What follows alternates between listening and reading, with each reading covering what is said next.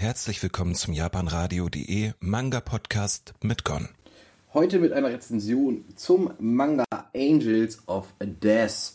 Ja, Angels of Death ist von äh, Kudan Naruka gezeichnet. Die Geschichte ist von Makoto Sanada. Äh, Originaltitel auf Japanisch Satsuriku no Tenchi.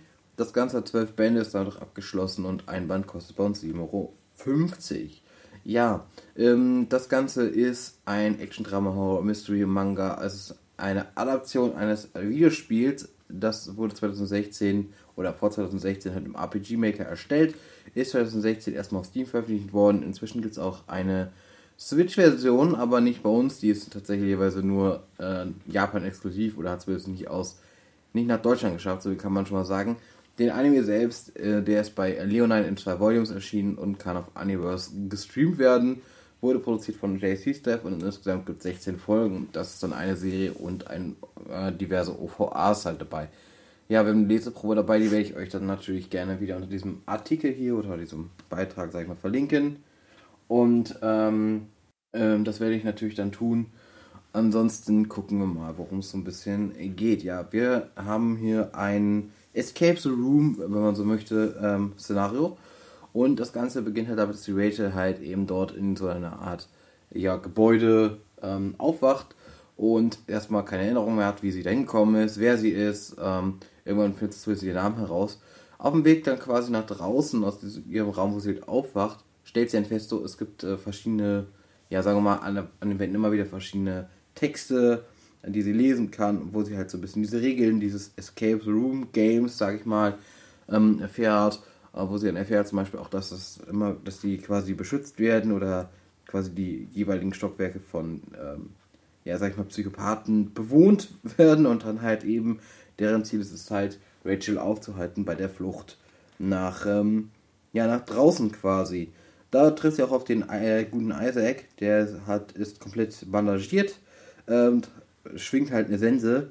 Und äh, als dieser quasi einen anderen, sagen wir mal, ähm, ja, quasi Floormaster, sag ich jetzt einfach mal, also der, der quasi für diesen Bereich zuständig ist, halt eben äh, tötet mit der Sense, ist es so, dass er quasi äh, dann halt auch in Ungnade, gleichzeitig in Ungnade fällt und natürlich dann zusammen entschließt sich Rachel zu fliehen. Ja, die beiden. Ähm, auf jeden Fall äh, muss man sagen, der Anime, oder der Anime, sag ich, ich jetzt nicht gesehen, aber der Manga hier, ähm, ist zeichnerisch ein bisschen sehr einfach, finde ich. Also es ist viel, viel Leere im Hintergrund, das ist vieles relativ einfach dargestellt. Ähm, es ist ziemlich blutig auf jeden Fall, das ist äh, ziemlich krass. Die Kleidung, sage ich mal, ist auch tendenziell eher einfacher. Ähm, die Charaktere sind eigentlich ganz, ja, sind auch ganz, sag ich mal, jetzt nicht so was Besonderes, finde ich persönlich, sind schon so diese typischen Psychopathen-Charaktere, sag ich mal, in der Hinsicht, äh, mit dem, was die vorhaben und alles und warum und wieso. Und ähm, muss sagen, Rachel ist vielleicht so ein bisschen vielleicht die Ausnahme der Hinsicht, aber es kriegt im ersten Manga kommt das so ein bisschen durch, dass die vielleicht dann jetzt noch nicht ganz so normal ist. Gut, nach dem, was sie da erlebt hat oder was die auch vielleicht vorher erlebt hat, ist vielleicht auch kein Wunder.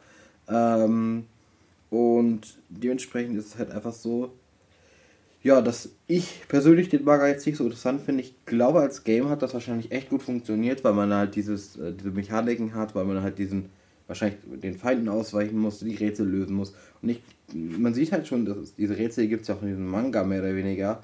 Aber es ist halt jetzt nicht so das Gefühl, man muss jetzt, man kann jetzt nicht so miträtseln oder ähnliches, sondern es wirkt halt einfach wie so ein, so ein, ja, man hat so eine vorgezeichnete Story, ich kann jetzt nicht sagen, wie gut der Anime tatsächlicherweise dabei ist. Das, wie gesagt, das weiß ich auch nicht. Aber, wie gesagt, zeichnet schon nicht okay, maximal. Ähm, die Geschichte an sich ist jetzt auch nicht so die ganz spannendste. Also, also man steht auf dieses Escape Room Szenario. Ich glaube, dann könnte was interessant sein, auf jeden Fall zu lesen. Denn ich denke mal, das ist auch ein Manga halt einfach, der ein gewisses Zielpublikum ansprechen soll. Und äh, das bin ich wahrscheinlich auch einfach gar nicht an der Stelle, weil ja, ich habe halt gedacht, das könnte interessant sein. Deswegen habe ich mir auch geholt. Ähm, weil ich an sich so mit Escape Room und sowas eigentlich doch gar nicht so interessant finde. Aber irgendwie ist es interessant.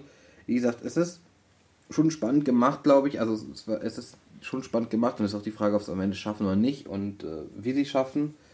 Aber ähm, ja, für mich persönlich ist das dann einfach die, sind die Negativpunkte halt einfach ein bisschen überwiegend oder überwiegend zu sehr und deswegen würde ich den Manga einfach nicht persönlich weiterkaufen. Trotzdem will ich jetzt auch nicht sagen, dass das jetzt eine komplett Katastrophe ist. Deswegen, wenn ihr da Spaß dran habt oder Interesse in diese Richtung habt, dann würde ich euch empfehlen, schaut ihn euch einfach mal an. So, damit verabschiede ich mich für diesen Part und wünsche euch noch einen schönen Tag. Euer Gon.